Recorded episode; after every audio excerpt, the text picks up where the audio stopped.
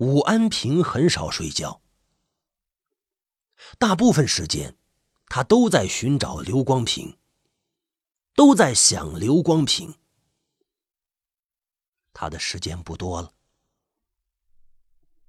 时间过得很快。早上空着手走出家门，晚上空着手走进家门，一天就结束了。家里总是弥漫着一股中药味，那是李早四处讨来的偏方。他有些病急乱投医了。武安平每天都要吃一把西药片喝一碗中药汤。他忍受着巨大的痛苦，希望奇迹出现，让他找到刘光平。一个人的时候，他的脑子里总是浮现出两个人，一个是女儿，一个是刘光平，一个是爱，一个是恨，爱恨交织。武安平每次想到刘光平，心里都是一颤，仿佛看见他正站在黑乎乎的角落里，笑眯眯的看着他。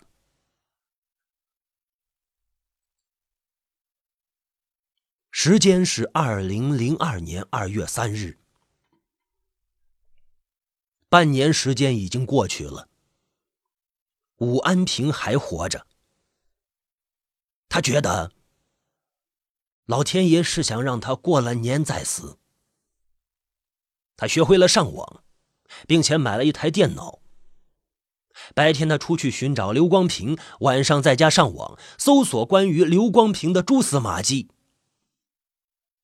现实世界里，刘光平杳无音讯；虚拟世界里，到处都充斥着和变态杀人狂有关的信息。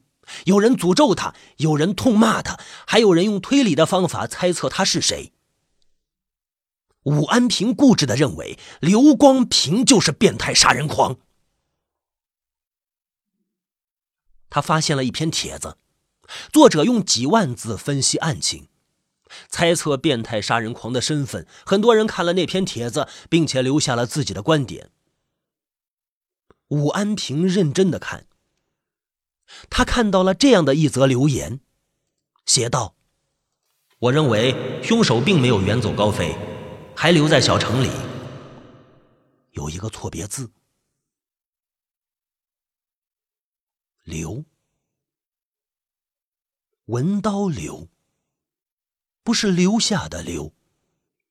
吴安平心里咯噔一下，这两年里，只要看到或者听到这个“刘”字，他就浑身发冷，仿佛触到了某种忌讳。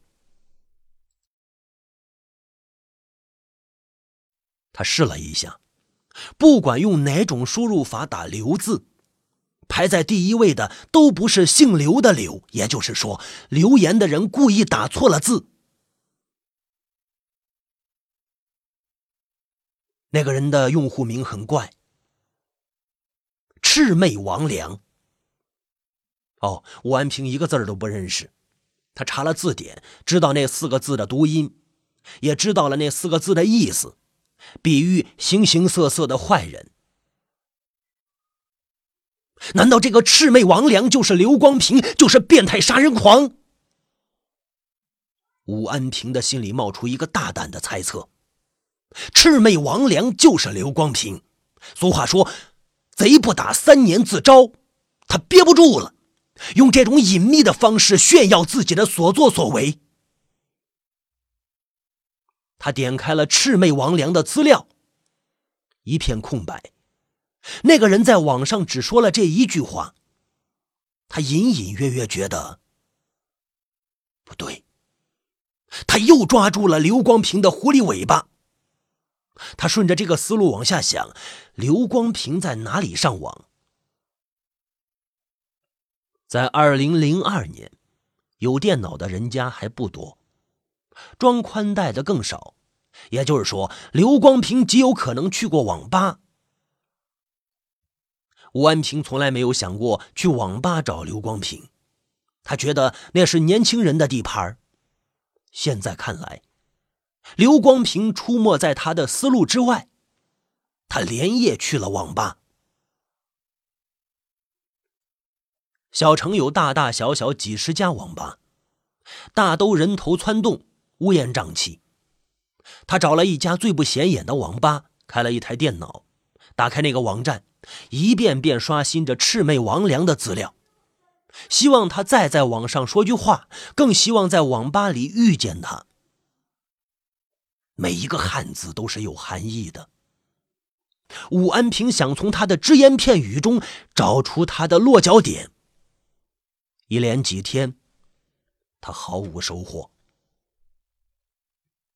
这一天是除夕，走出网吧，坐在了台阶上。有人已经迫不及待的开始放烟花了。那些烟花在天上炸开，五颜六色，映亮了半边天。红红绿绿的光投在武安平灰白的脸上，显得有些凄凉。前几天下了一场雪，还没有融化，很冷。四周没有人，绿化带里花草都枯萎了。武安平静静的坐着，喘息越来越艰难。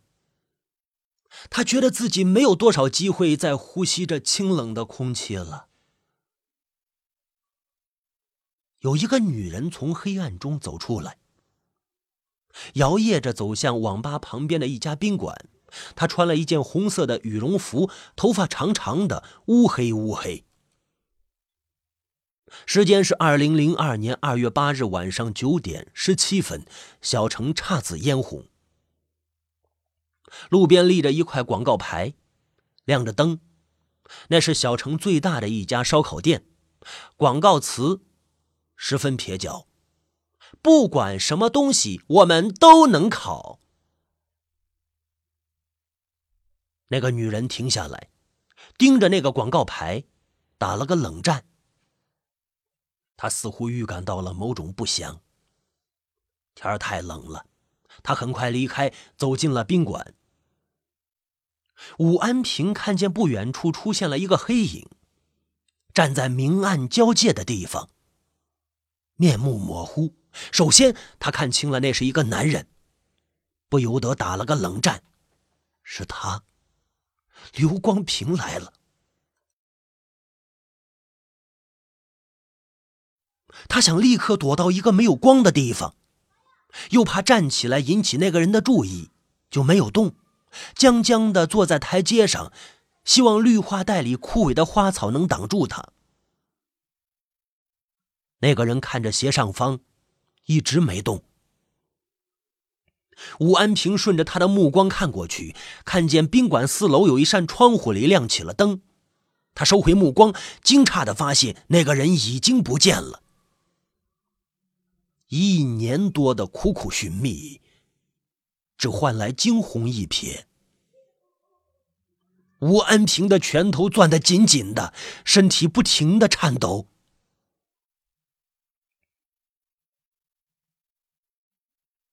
这天晚上，他又失眠了。天快亮的时候，他迷迷糊糊的做了很多乱七八糟的梦。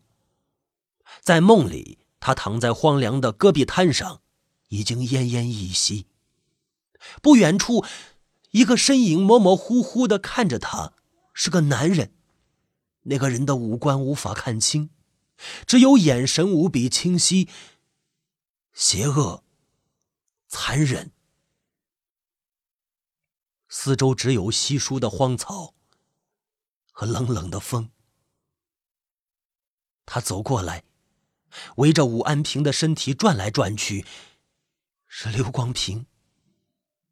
他的眼睛红红的，带着一股凶气，一眨不眨。他肯定知道武安平快不行了，蹲下来，安静的等待着。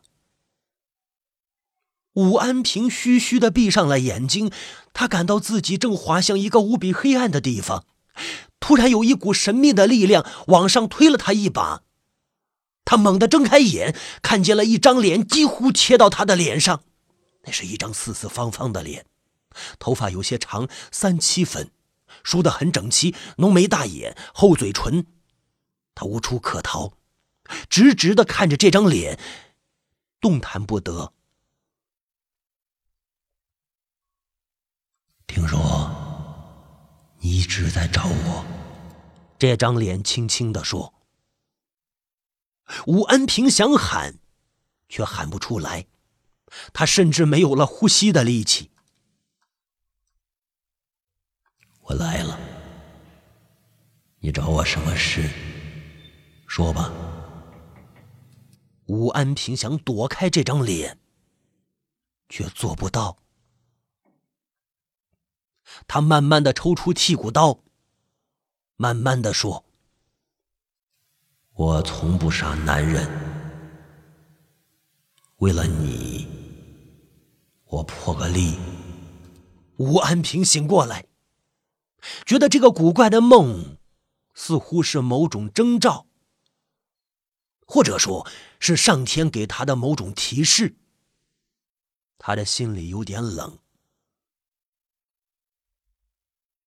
下了床，他打开电脑，习惯性的点开魑魅魍魉的资料，发现他又在网上说了一句话：“除夕，一年的最后一天，一辈子的第一天。”这句话是什么意思啊？武安平陷入了沉思。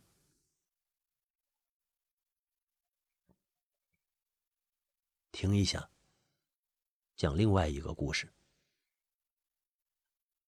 之所以讲另外一个故事，是因为他和这个故事似乎有点关系。说有四个人，三男一女，相约到一家宾馆打麻将。他们的名字已经被时间遗忘，姑且称呼他们甲、乙、丙、丁。其中乙是个女人。他没有乘坐电梯，走楼梯爬上了四楼。走廊里铺着暗红色的地毯，光线昏暗。走进四零二房间，贾探出头左右看了看，关上了房门。厚厚的窗帘拉上了，头顶上的日光灯亮着，光线清白。房间里有暖气，热乎乎的。乙脱了外套，放在床上。他的身材很不错，玲珑有致，凹凸有致。另外三个男人都看着他，他撩了撩额头前的长发，他们又滑了下来，挡住了他的一只眼睛。他们坐下来打牌。房间里似乎有什么东西响了一下，乙的目光机灵的投向了卫生间，那声音又消失了。这天晚上呢，乙的手气很不好，总是输。他想要的牌都在别人手上，他不想要的牌都在自己手上，他身上的钱快输光了。房间里这么热，你怎么还戴着口罩啊？甲一边摸牌一边问他，乙就说：“我感冒了，怕传染给你们。”我看你出了不少汗啊，感冒肯定好了。甲的语气有几分得意。他赢了不少钱，乙白了他一眼，没说话。过了一阵子，乙突然停止了动作，竖起了耳朵。怎么了？甲问了一句。有动静。哪儿啊？卫生间。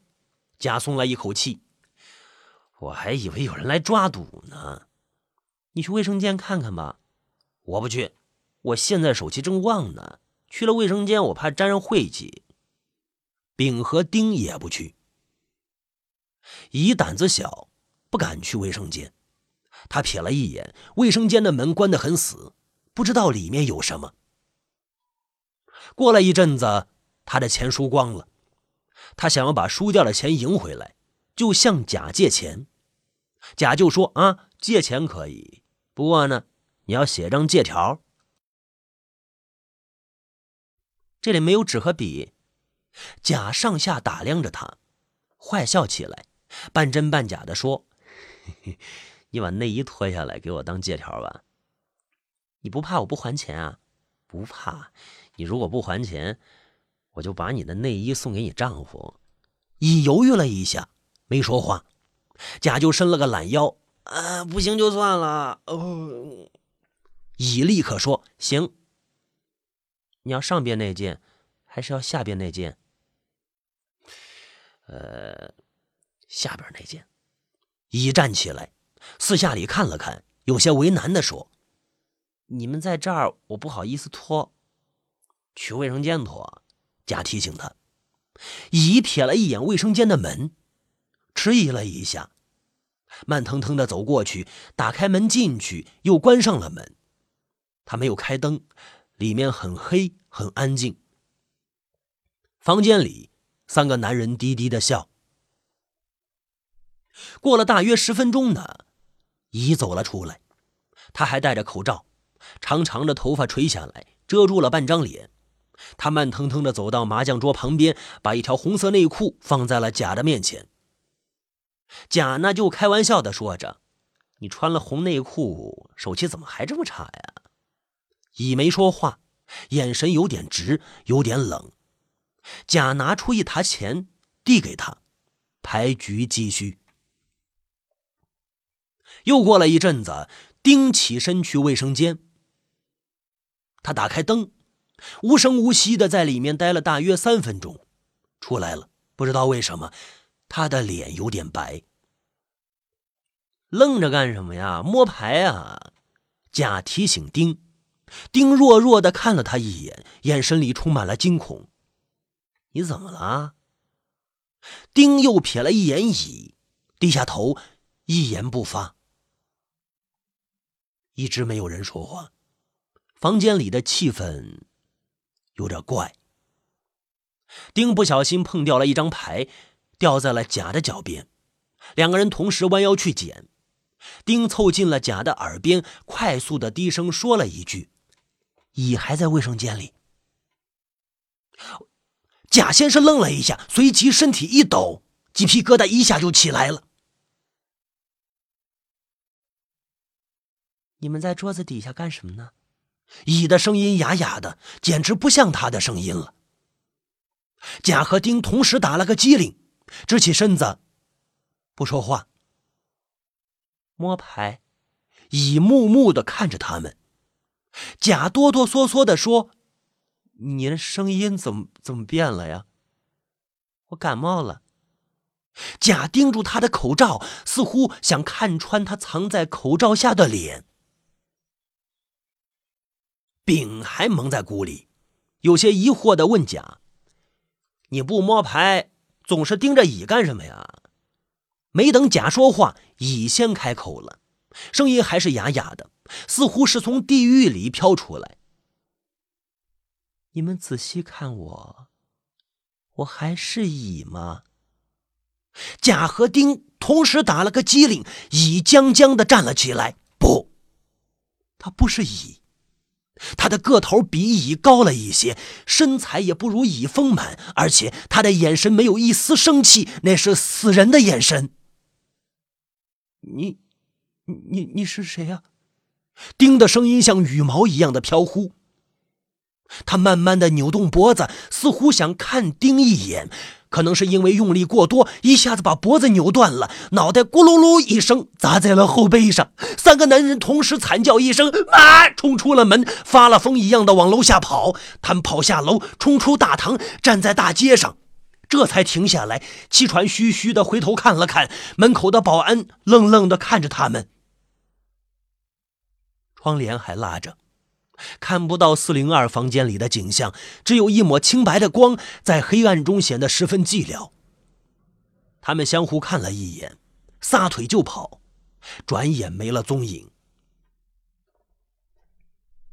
这个故事在小城里口口相传，流传甚广，真假难辨。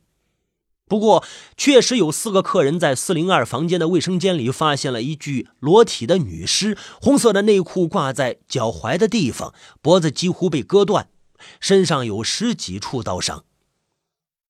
那是变态杀人狂杀害的最后一个女人，从此，她彻底消失了。